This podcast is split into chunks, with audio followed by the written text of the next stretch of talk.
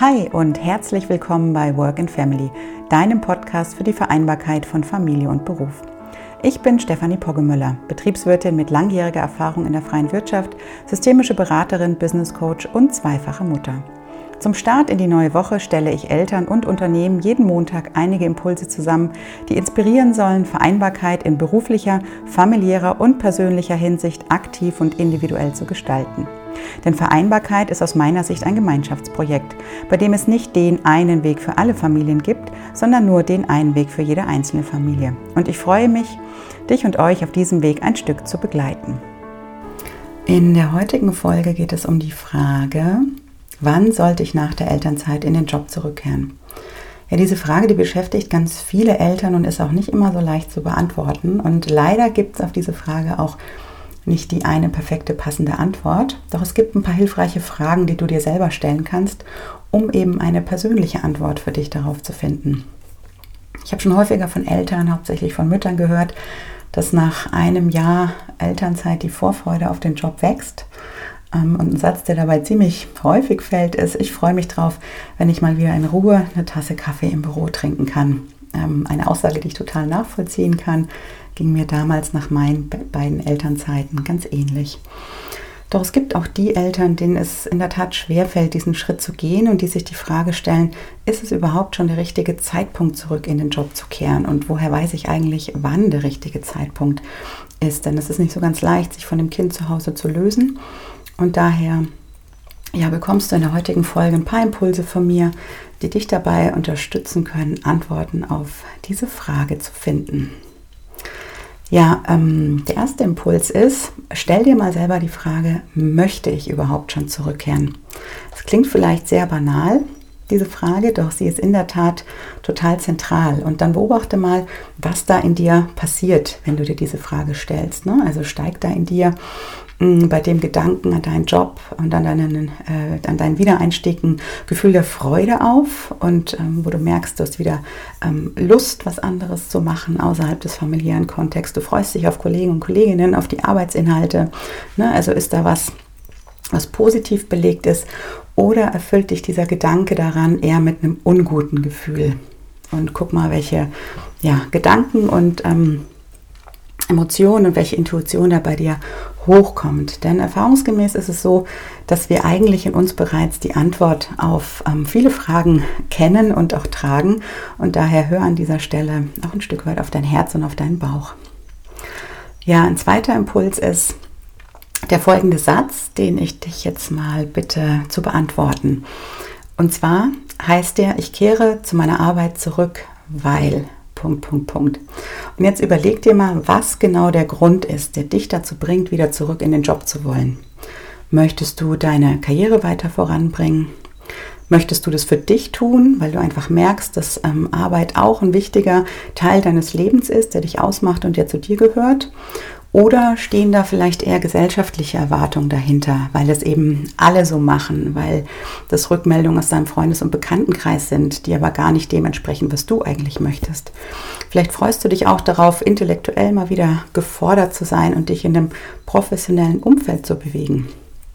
Oder sind es vielleicht finanzielle Gründe, die dich dazu bewegen, zum aktuellen Zeitpunkt oder zum jeweiligen Zeitpunkt wieder in den Job zurückzukehren? Sollten finanzielle Aspekte der Haupttreiber für deine Rückkehr sein, dann steig in diesen Punkt gerne noch mal ein bisschen tiefer ein und ähm, frag dich, ob es vielleicht die Möglichkeit gibt, durch Ersparnisse, die ihr in den letzten Jahren ähm, getätigt und angesammelt hat, die Zeit zu Hause mit dem Kind zu verlängern. Mm, dann fragt euch auch mal, ne, wie hoch sind die Kosten für die Kinderbetreuung und ähm, lässt sich vielleicht die Betreuung auch anders regeln. Also zum Beispiel, indem ihr beide weniger arbeitet, indem du eben ähm, ein Stück weit deine Arbeitszeit reduzierst und dein Partner auch, ihr euch dann die Betreuungszeit des Kindes dafür aufteilt Kinderbetreuungskosten einspart und dementsprechend auch ein Stück weit ja, die Einnahmen aus eurer Erwerbstätigkeit reduzieren könnt. Vielleicht gibt es auch die Möglichkeit, dass Großeltern mit in die Betreuung des Kindes einsteigen können. Und damit lässt sich dann die Zeit mit dem Kind ähm, zu Hause noch ein Stück weit verlängern. Vielleicht nicht zu 100 Prozent, aber zu einem gewissen Prozentsatz. Ja, die nächste Frage, die finde ich mm, entscheidend ist beim Thema, wann ist der richtige Zeitpunkt für den Wiedereinstieg, ist die Frage, wie sieht die Rollenverteilung in der Partnerschaft aus, wenn beide Elternteile wieder arbeiten. Das ist, finde ich, ganz zentral, weil das ja auch einen Einfluss darauf hat, wie sich so der familiäre und berufliche Alltag gestaltet. Also fragt euch mal als Paar, Möchte dein Partner bzw. deine Partnerin flexibel arbeiten? Wollt ihr die Wochenarbeitszeiten beide reduzieren? Wie teilt ihr euch zum Beispiel die Abhol- und die Bringzeiten zur Krippe oder zur Kita auf? Was passiert im Krankheitsfall des Kindes? Auch ein ganz wichtiges Thema, denn ähm, erfahrungsgemäß wird man da nicht drum rumkommen, gerade in den ersten Jahren.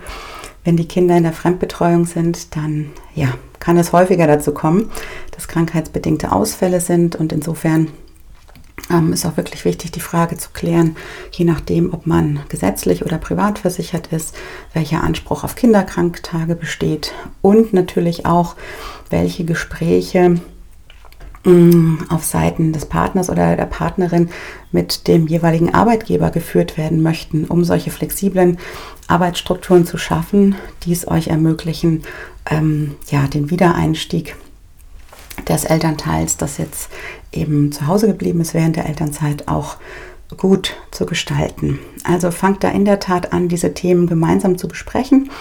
Mm, auch nicht erst kurz vor knapp, sondern da immer mal wieder das Gespräch zu suchen und zu schauen, wie ihr das so gestalten wird, dass oder wollt, dass die Rückkehr in den Job bestmöglichst ähm, und erfolgreich gestaltet werden kann.